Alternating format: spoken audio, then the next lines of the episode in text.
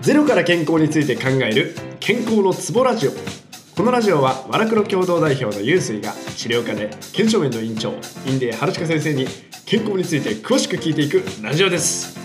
はい先生よろしくお願いしますよろしくお願いします。えー、今回は、えっと、前回の続きで、えっと、ぜ前回が、えっと、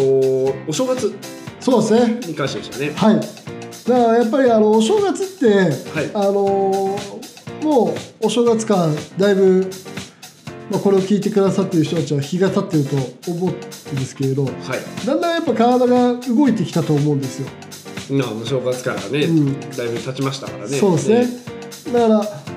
なんで動かないのかっていうことを前回簡単に話しさせていただいたと思うんですよね,、そうですねはいでそれはやっぱり消化器の疲れだったりとかはい、また体の気の緩みとか、うん運動不足みたいなものとかうんっていうものがやっぱり関係してるうんその中でもやっぱり消化器の疲れっていうのが年々やっぱ負担かかってますようんそしてそして正月っていうものの意味とうんまたその正月の意味を現代ではまあ機能しているのかどうかうんっていうことをちょっと前回話しさせていただいたと思うんですよね。うんうんうんうんだから今日はやっぱりその中で、あのー七草がゆ、はいそうですね七草がゆについて、はいもう日一が経ってこんなことも言うのもなんですけど、まああのー、ね来年来年のお来年正月はぜひともあの七草がゆについてこの放送を聞いてもらえればと思うんですけ ど、 もう一回聞いてください。えーそうですねまあまあでもね改めてその直近でねその七草がゆ食べたよっていう方もいらっしゃると思うんでそうですね。うんだから七草がゆって本当に僕からしてみればいいしなんていうんですかはい行事だなと思うんですよ。ほうほうどどういう意味でいいんですかねこれこそある意味食育だなあと食育としてうんおーと思うし体をやっぱ食べ物って体を作るうんすごく大事な要素じゃないですか。そうですねはいい、うん、だからその食べ物からつはいい考えるその健康っていうことを考えても、はいまあし新年初っ端からそういうふうにい食なんていうんですか七草がゆっていうものがあるっていうことはすごくいいなとうんうんうん思うんですよね。うんうんそしてその七草がゆっていう行事っていうかイベントっていうか、この日を改めて自分の健康を考えていただく一つのきっかけになっていただければなっていうふうなことは思います。なるほどうん七草がゆ食べます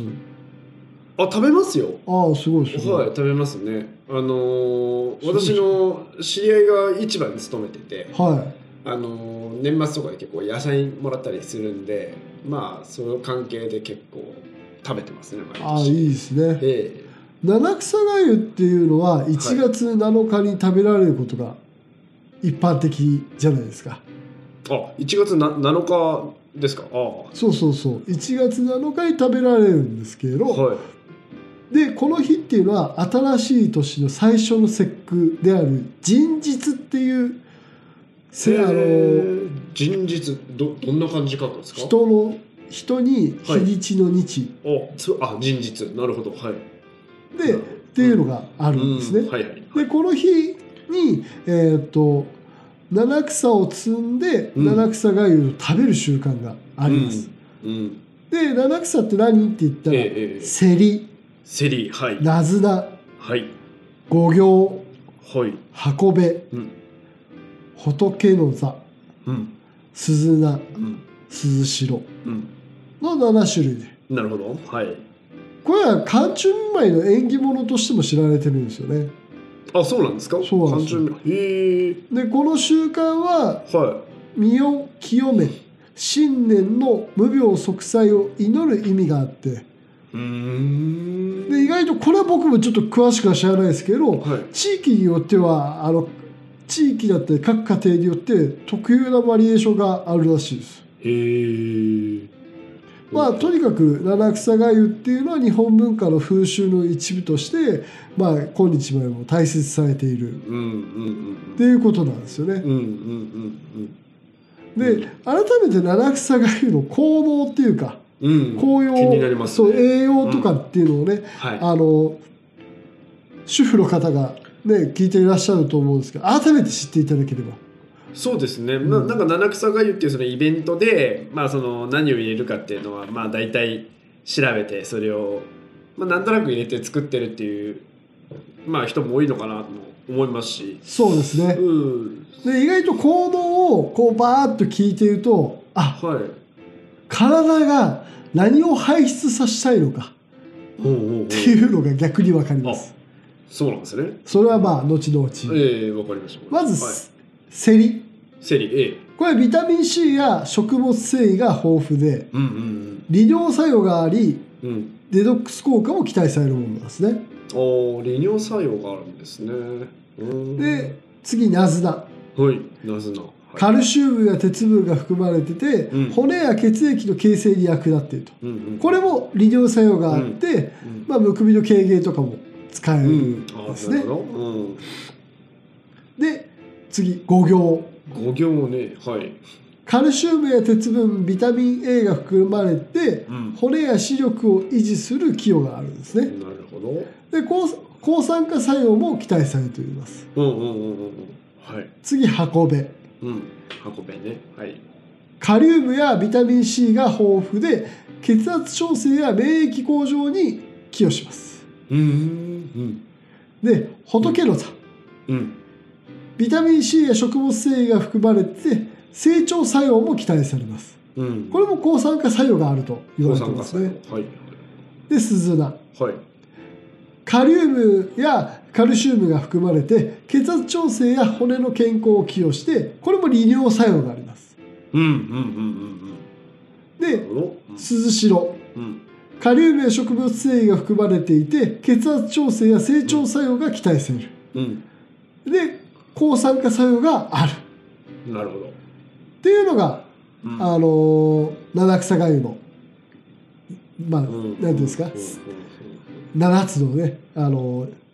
薬薬剤っていうかうんうんうん。なんですけど効果が効果があると、あると言わはれい、てい言われる。てますあー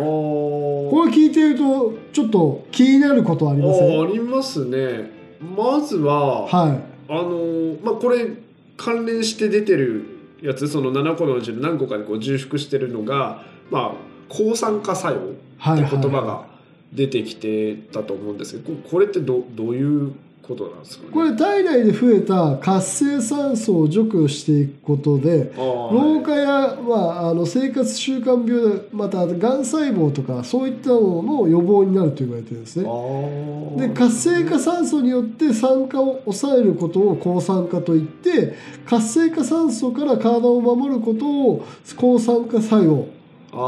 ーそういうことですかあ体を守るあ活性化酸素から体を守るっそうですてねいうことですねああなるほどなるほどはいはいはいはいはいはいいいですか、まあまあまあ酸化しないように抑制するっていうことですねあーそういうことですかはい参加しちゃうとまああまりよろしくないと。そうそうするとさっき言ったうん老化だったりとか、うん生活習慣あー病そういのうことことだっですねたりとかあーはいまあ、がん細胞とかってっていうの言われてますなるほど。まあじゃあちょっと次々いきますね時間もあるんでえっとあとあった利尿作用これも結構いくつかにまたがってましたね。そうですねやっぱり利用それだけお正月っていうのはうん水分余計なものを取るってことです、まあお酒だのなんだの取りますよねそれ、ね。そうでプラス体を動かさないからだかああ確かに。うん。らそうすると腎の働きが疲れちゃうんですようん。腎っていうのは腎臓ですねはい。腎臓がやっぱり水を司るところなんでうんうん、うん。でそこの作用を促してあげることで余計な水分をどんどん出してあげることが大うん事、うんうんうんうん。なるほど。まあ、ちょっと前のラジオで言ったかもしれないですけど、はい腎の負担はうつに関係するって言ったのを覚えてまああなんかそんな話ありましたね。すそう、はい。だからそういったことを考えるとそれが負担ずっとあるとそういったことになってしまうよっていうなるほど。そこでもつながるっまあ、てことですよつながりますね。ね。ええまああともう一個これはちょっと具体的なことのあ名前を挙げるとですね、はいはほらカルシウムとかっていはないんかこう骨を丈夫にするみたいななんかそんなイメージがあるんですけど、はいカリウムってのも結構出てますよね。箱べ、鈴名、鈴代あたりにカリウムってはあるんですけどかカリウムはなんか人体にどういった影響というかあれがあるんですかね、これ細胞内液の浸透圧を一定に保つっていうふうに言われてるんですね。まあ、ほう簡単に言えば体液のええええ酸性とかアルカリ性とかっていうバランスをこう整えるっていうのにカリウムっていうのは役に立っていましてあーあなるほどバランスを整えるそうだからはあな逆るほど、逆にカリウムをうんうん問わなさすぎるとうん筋肉とか神経に影響を与えて、うんまあ、こう手足うん、が脱力感とか筋肉痛とか動悸などうんうんうんうんで下痢などうんうんを起こしやすくてうんうんうんうんうんうんだからひどい人はね起立性困難とかっていうのもあります。切り捨て困難き起立性困起難立性困難立ち上がれないっていう意味ですねああそういうのも起立性ああ起立はいはいはいはいあーあカリウムって大事なんですね大事大事ですもう体の中のバランスをしっかり整えてくれるためにうんで逆に取りすぎると、まあ、それうもですねうん手足もしびれたりとかあーまあぜて適量ってことですよねそうあの まあでも必要なものというそうことですよね大事なもんですねうーんなるほどはいはいはいはいありがとうございますまあいろいろと聞かせてもらいでましたけど浦瀬今さっきカルシウムの話うんだ彼った氏もんではすいけど、はいカルシウムって取れば骨ができると思ってますなんか丈夫になるイメージですけどああそれ結構ねあのか勘違いっていうか足らない足らないそうあのいいすごく足らない話ではいはいはいはいあのですね実はですねカルシウムっていうのは基本的には取るじゃないですかはい取って骨自身に刺激がないといけないんですようーんうんうんうんどういうことかっていうと骨っていうのはうん常に骨芽細胞と破骨細胞っていうものがあってうんこれが常にこう働きがうんあります骨が細胞とは破骨細胞骨芽っていうのは骨にはい目ああはいはい発芽のががそうそうそうそうそうがあええあの目の字ねえええ骨芽細え胞骨が細胞これはいは骨を作るっていう意味ですねあはであ破骨っていうのは破壊の破はあはあに骨はあは破骨あ細胞はあはでこれらがずっと常にこう骨が細胞があって破骨細あほうほうほ胞うほうが動いてるわけですでも骨が細胞っていうのははあきあの外部的にこうちょっと机叩きますけどこう叩いたりして骨自身に刺激が入ったことによって骨が細胞が活性化されるんですあー刺激を与えないと逆に活性化されないってことそうその時にカルシウムがくっついて骨が細胞が活骨をあーつけてるそういうだけどそういうことで丈夫になってそうそうそうあーだからカルシウムだけ取っててもその刺激がなかったらあーカルシウムが活用されないんですよなるほどで破骨細胞は常にずっと動いてるからはいはいはいはいだから逆に何もしなくてもどんどん骨がスカスカになって骨粗鬆症になっちゃはああ破骨細胞はどんどんどんどんその細胞をう壊していっちゃなうそう何もしなくても怖いですね怖いですよってことはあと骨が細胞を活性化させなければいいけないっていうかそんな感じなんですかその骨が細胞が活性化すれば破骨細胞の動きを抑えられるみたいなイメージですかそうですねだから破骨細胞と骨が細胞のバランスがやっぱ大事っていうことであってあバランスねそうははははあ両方大事なん大事だって逆に骨カルシウムがいっぱいあって刺激があって骨骨ができすぎてしまうああだけそっのかそっかそっか骨ができすぎても危険なん危険っていうかやっぱ栄養過多ですよねああそう逆に過剰過骨形成って言われてるんですえけど、まあ、でもそれはほ骨折した時にねできるものであってでまた綺い麗に破骨細胞が削ってくれて綺麗な形になるんですけれどや知らなかったそんなふうになってんですそねうだからカルシウムって言っててもただただカルシウム取ればいいじゃなくってへーやっぱ適度な運動とかこういう刺激が入ることによってその骨が細胞が活性化するんでうん面白いなるほどだからしっかり体を動かすことは大事ってそういう。いうことですねうんでさっきこう七草がゆの紅葉行動を喋ってると、はいはいそこれほぼほぼ腎の働きなんですよ利尿作用もそうだしああそうか抗そう酸か化っていうのもそうだし、んうんうん、だからこの時期っていうのはその腎の働きを助けることによって体が今今の時期ですよね、うん腎腎臓ね腎臓をのうんなるほどの働きを助けてあげることによって健康につながる部分でもあるんでなるほどこの時期は特にそういうのが大事だっていうことはさっきのお正月の話からもつつながってることそうですねだから余計なもん取りすぎだった取りりすぎ飲てみるかすぎらだったりとか、まあ、しっかり出してくださいというそうですねことですかね。はいだからそういった意味で七草がゆっていうのがあのうー、まあくるできってていますうね。うまくできてるんですよなるほど時期的にもまたいいですよね。うんその7日から7日ですもんね。そうなんですよいやーなるほどまあ先人がいろいろと考えてそういうことをやったのか、ね、意図してなのか違うのかそれは定かでは分かりませんけれど もまあ今回はこんなところでいいですかはいとりあえず、はいじゃあ次またね、はいよろしくお願いしますまた聞いていきますはいどうもはい行きますはい失礼します健康のツボラジオは東京埼玉を拠点としている会員40年安心と実績で健康をサポートする検証園と